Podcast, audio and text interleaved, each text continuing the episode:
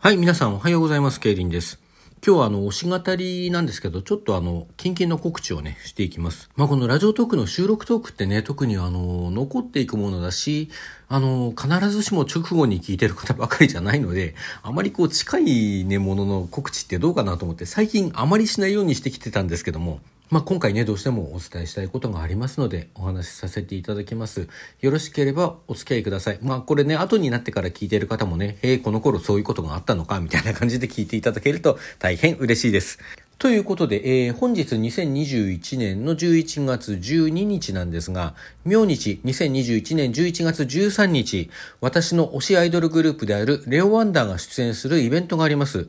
初めて私の番組を聞く方のために、えー、ざっとではありますけども、そのレオワンダーのね、ことを解説していきますと、3人組の女性アイドルグループですね。まあ、いわゆる、こう、地下アイドルだとか、ライブアイドルだとかね、言われる類の、その、ライブに主軸を置いているので、まあ、あまりメディアとかに登場する機会は、それほどないかなと思います。で、3人組と申しましたけれども、えー、ねねさん、あんさん、りんさんというね、この3人から構成されているグループです。もともとはももさん、あおいさんという2人組のグループだったんですけども、まあ、この2人それぞれにこう脱退しまして、現在第2期として活動しているのがこの3人ということになります。楽曲はですね、すべての楽曲を空想委員会というバンドの岡田紀之さんがこう提供しておりまして、まあそのこともあってかね、こう非常にバンドサウンドのこうロックテイストのというかね、そういう曲が多くなっています。割と激しいパフォーマンスをするグループですね。ま、いろんないきさつはあったんですけども、昨年の9月に、えー、お披露目ライブを行いまして、えー現在もう1年ちょっと経ちましてですね、ますます油が乗ってきてる感じの、油が乗ってるって言い方もどうなんだと思いますけども、まあ、そういう私も大好きなグループです。で、そのレオワンダーがですね、明日参加するイベントなんですけども、ロフト9渋谷の、えー、渋谷のというかね、そこであの開催される寺田博明の職権乱用というね、あのイベントです。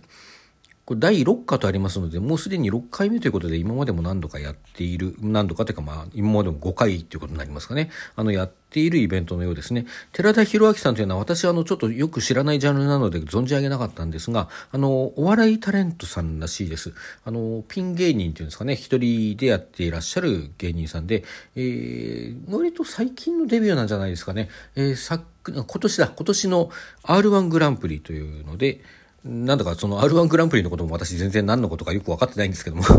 まあそちらでね、決勝に進出したということで、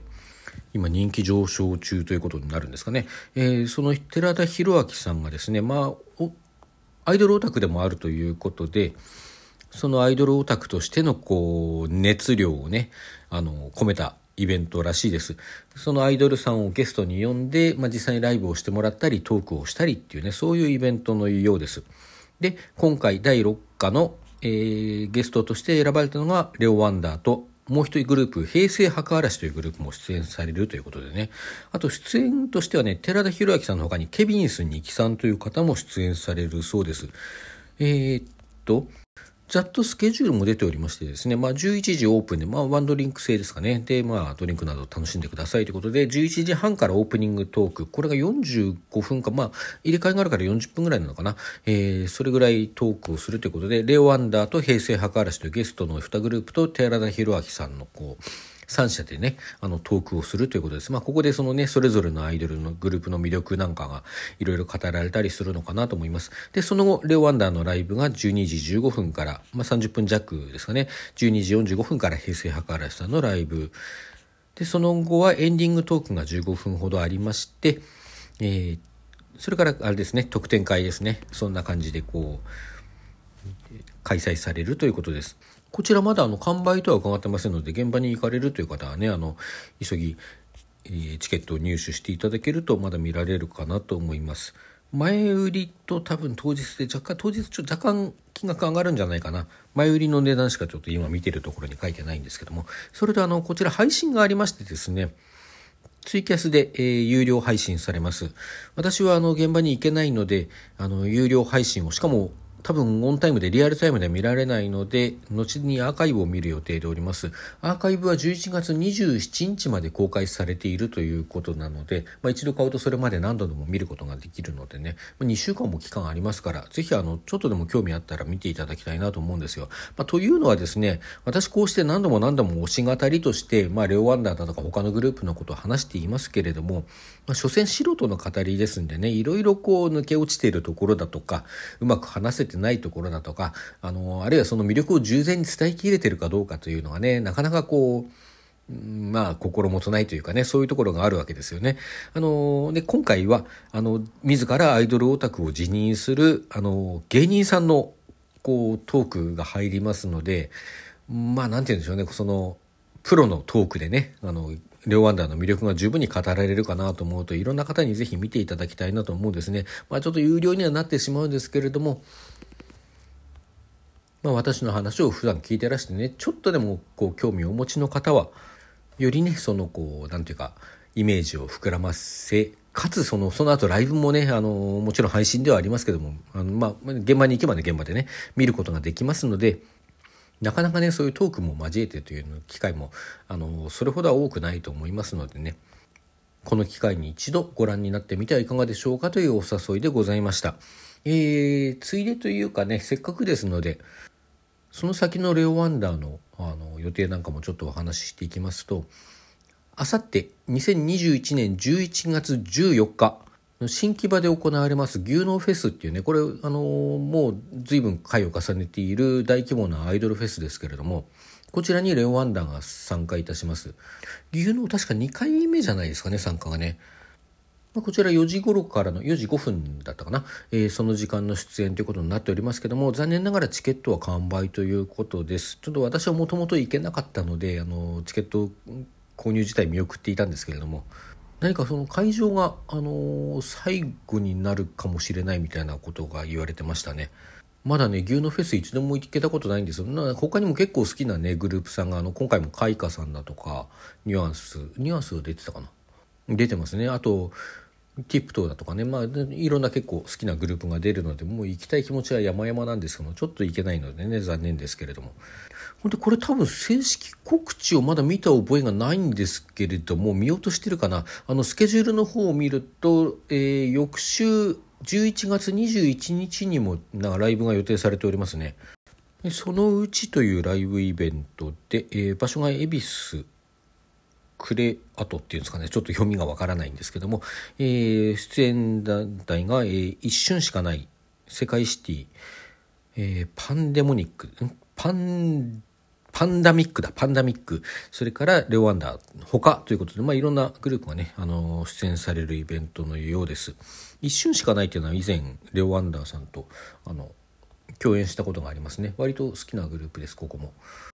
ちょっといけるかどうか微妙なんですよね。ちょっといけたら行きたいとは思っております。そしてスケジュールによると、その後12月の4日にもこうライブが昼夜それぞれに予定されているようですね。この日はちょっと私別グループのですね、えっと、アイドルグループのあの、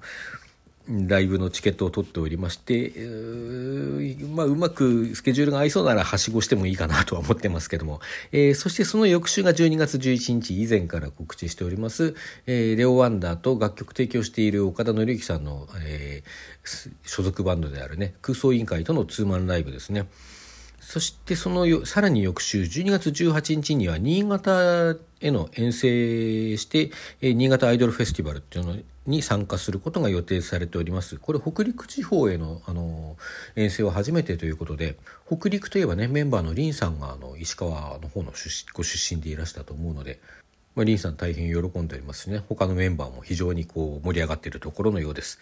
ちょっとこの時期に遠征は私は厳しいですね。ちょっと正直厳しい。まあ言うて私は歩みくりかまきを見始めてから遠征というものに行けたことが実はなくてですね。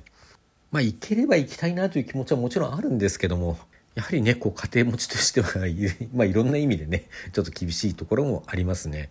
まあ言うて最近ちょっと行けてませんけども、あの、年一でね SF 大会なんかにも参加してましたし合唱コンクールなんか聞きに行ってたこともありますんでねまあ言うて行っていけないことはないんですけどねまあ北海道遠征なんかあったら是非ねあのあの規制を兼ねていっていきたいななんて思っているところではありますけどね。まあ来年以降もねこの世間的にどうなっていくのかもまだまだまだ不透明なところが多いところでございますけども、まあ、若干明るい兆しが見えてきてるのかなという雰囲気はねあのなんとなく蔓延しており蔓延？蔓延っていうのも変ですねなんとなくみんなに共有されてるのかなと思います。まあ、そのイメージ通りにねなんか少しでもいい世の中になってまた声を上げてねライブができる日が来ることを心待ちにしております。私レオ・ワンダーとかさあのままなみのりさんもそうなんですけどもそのこのコロナ禍になってから初めてライブ行ったグループというのがそういうライブだと一度もこう声を出してね応援したことがないと。レオ・ワンダーの第2期なんかコロナ禍で始まってますからそういうグループは本当にこうここでコールが入るべきだろうっていうところでコールが入らないままのライブをずっとやってきた。そういうライブしかしたことがないわけですよね。これがまあ声を出しても大丈夫なんじゃないっていうことになった時にどんな風になっていくかまたねちょっとまた違った盛り上がり方するんだろうなと思うので大変楽しみですね。ちなみに先ほどちらっと言いましたあのこの日は他のアイドルグループのって言ったその他のアイドルグループというのは先日ですねあのトークの方でご紹介したピムスっていうグループでしてこちらもあのコロナ前からずっと継続しているグループですけども現在の現在現体制っていうんですかねこの現体制が本格的に始まったのがこのコロナ禍でのことですんで、まあ、過去のライブ映像なんか見ますとねあのあのミックスっていうんですか？あのファイヤーなんとかなんとかあかんとかってあの叫ぶやつ。私は覚えれないんですけどあれ。あれをこうおきまあれがお決まりで入るような曲なんかもあってねそういうのもしばらくできてないんだなと思うと。またねそういうのができるようになるといいなと本当に思いますね。まあまあまあ他のグループのことはさておきですね。そういうわけで今回は、えー、レオ・アンダーねねさんあんさんりんさんのね3人からなるグループ非常に今ね熱くてあの楽しくて激しいライブをするグループなんであのぜひぜひご覧くださいということで今回は終了いたします。はい皆さんさようならどうぞ今日も良い一日をお過ごしください。